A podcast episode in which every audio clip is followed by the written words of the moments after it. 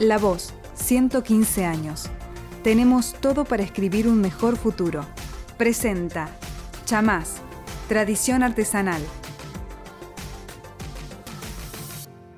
Soy Germán Arrascaeta, periodista del suplemento Voz, y estoy aquí para presentarles a Viviana Posebón, cantautora y percusionista. Lo hago en el marco del ciclo 115, que es un ciclo de entrevistas que plantea la voz del interior a personalidades cordobesas para pensar la Córdoba del futuro. ¿Cómo estás, Viviana? ¿Todo bien? Todo bien, Germán. Gracias. Bueno, bienvenida. Bueno, pensaba recién que has sido miembro de un cuarteto vocal que hacía música del mundo, de boca en boca, y que entre el título más sobresaliente de tu discografía está Vivir en la Tierra es evidente que el mundo es una de tus, de tus preocupaciones. Quiero decir, el mundo en cuanto a las sociedades que lo habitan, su perdurabilidad. Bueno, te quiero preguntar puntualmente qué pensás de este momento del mundo y si tenés esperanza de que lo vamos a superar. Bueno, recién hablábamos en off eh, que sí, bueno, sobre todo el mundo y Latinoamérica, ¿no? De todos los embates que estamos viviendo a diario eh, nuestros, bueno, nuestros países eh, hermanos como Bolivia ahora, lo del golpe y, en Chile todo esta, eh, bueno, todo, esta, todo este cansancio de, décadas y de siglos del pueblo que se levanta y que, bueno, y que, y que el gobierno está, está respondiendo de una manera más, cada vez más dura, más, más cruenta, más violenta. y en Argentina, bueno, este, también ahora para mí personalmente una esperanza también. Este, está, estamos ahora bueno, transitando el cambio de gobierno este, para, diciembre y la verdad que, bueno, un momento medio desconsolador, ¿no? Pero bueno, uno nunca pierde las esperanzas porque siempre hay eh, gente y movimientos debajo de eso que lo, que lo respaldan, ¿no? Y, que, y que, bueno, hay, hay gente que todavía quiere seguir apostando por una, por una América Latina unida y, este, y bueno, movimientos sociales, el feminismo que viene, viene muy fuerte en América, creo que, bueno, que eso eh, puede llegar a, cambiar la situación. Está claro. Te quería preguntar si te sentís activista en algún punto, ¿no? Recién citabas feminismo, eh, autogestión, solidaridad. ¿Apuntalás algunos de esos aspectos en particular, digamos, en, en tu prédica artística? Bueno, vos nombraste dos, la autogestión, eh, el feminismo, eh, bueno, la, diversidad también sexual, bueno, lo que tiene que ver también con naturaleza, con el monte, en el caso de no sé si activista, o sea, a ver, me parece que es un chaleco muy grande, eh, pero sí a través de las canciones, a través de la música y a través de, mi postura en el escenario, trato, digamos, y en las canciones difundir un poco eso, ¿no? Este, no digo activista porque no estoy en ninguna organización detrás de eso, sino que a través de mi música y a través de mi accionar como, como música y como profesional, trato, digamos, de aportar un poco a todas esas causas. Acabas de volver de gira, hace un mes estuviste girando por Europa y te quiero preguntar sobre tus sensaciones acerca de la vuelta a Córdoba.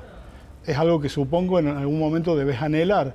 Ahora la pregunta puntual es si padeces o disfrutas a la ciudad en este momento. La verdad que bueno, yo hace ya dos años que voy de manera consecutiva a Europa, a distintos eh, puntos. Este, este año fui, estuve más en Italia y en España, en distintos eh, en distintos eh, festivales y la verdad que este, este, mm, esta vuelta la padecí. Eh, no tanto las otras veces por ahí, pero esta vuelta no quería venirme y estoy intentando volver este, y, en realidad también tender como un puente para, para, seguir laburando y para seguir creciendo, ¿no? porque siento que, que Córdoba todavía bueno, como que ya varias veces toqué como el techo de, Córdoba y, no hay más, no hay más, no tengo más para hacer, digamos, más para ofrecer. Esa es la sensación ahora de, hoy de Córdoba, ¿no? Igualmente, siempre sigo haciendo cosas, sigo tocando, este, sigo, sigo reinventándome con mi música o con los proyectos.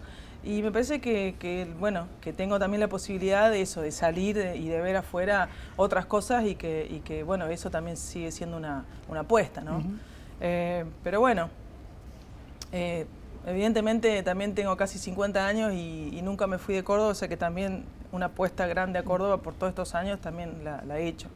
¿Cómo crees que se va a tener que percutir en Córdoba en el futuro? ¿Con un pulso tribal o uno más maquinal, más industrial? ¿Cómo te imaginas eso? No, me imagino a Córdoba, bueno, tribal totalmente, igual, que, igual que el mundo, me parece... Eh, me parece que como humanidad estamos volviendo cosas que se han, han estado este, solapadas, han estado en, capas, eh, bueno, de ostracismos, ¿no? Y están saliendo todo eso, toda la tierra, ¿no?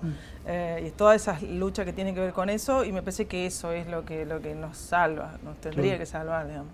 ¿Cómo te imaginas el futuro más inmediato de Córdoba en particular y de la Argentina en general? Digo, en temas acuciantes como, no sé, la, despenalización del aborto, por ejemplo. ¿Crees que puede llegar a salir esa ley? ¿Te, te preocupa en particular? Sí, me preocupa eso y, y varias cosas también.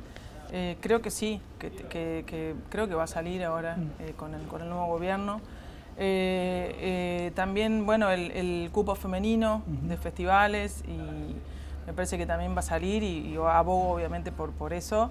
me parece una, cosa muy preocupante también a nivel internacional el uso indiscriminado de, los plásticos y o sea, me parece, vengo también de de estar en, lugares de, España y de Italia y, los humanos, yo no sé por qué, tenemos esa cosa de, de vas a un lugar y tirar, o sea, las cosas, tirar y de no llevarte, viste, papeles, latas, y, ver eso es como preocupante, viste, ¿a dónde va para todo eso? O sea, ¿hasta cuándo, hasta cuántos años más este, que, no, nos vengan las montañas, viste, de, plásticos a, nosotros. Eso es una cosa que me parece que en el mundo todavía no se está dando una, solución mm. concreta, ¿no?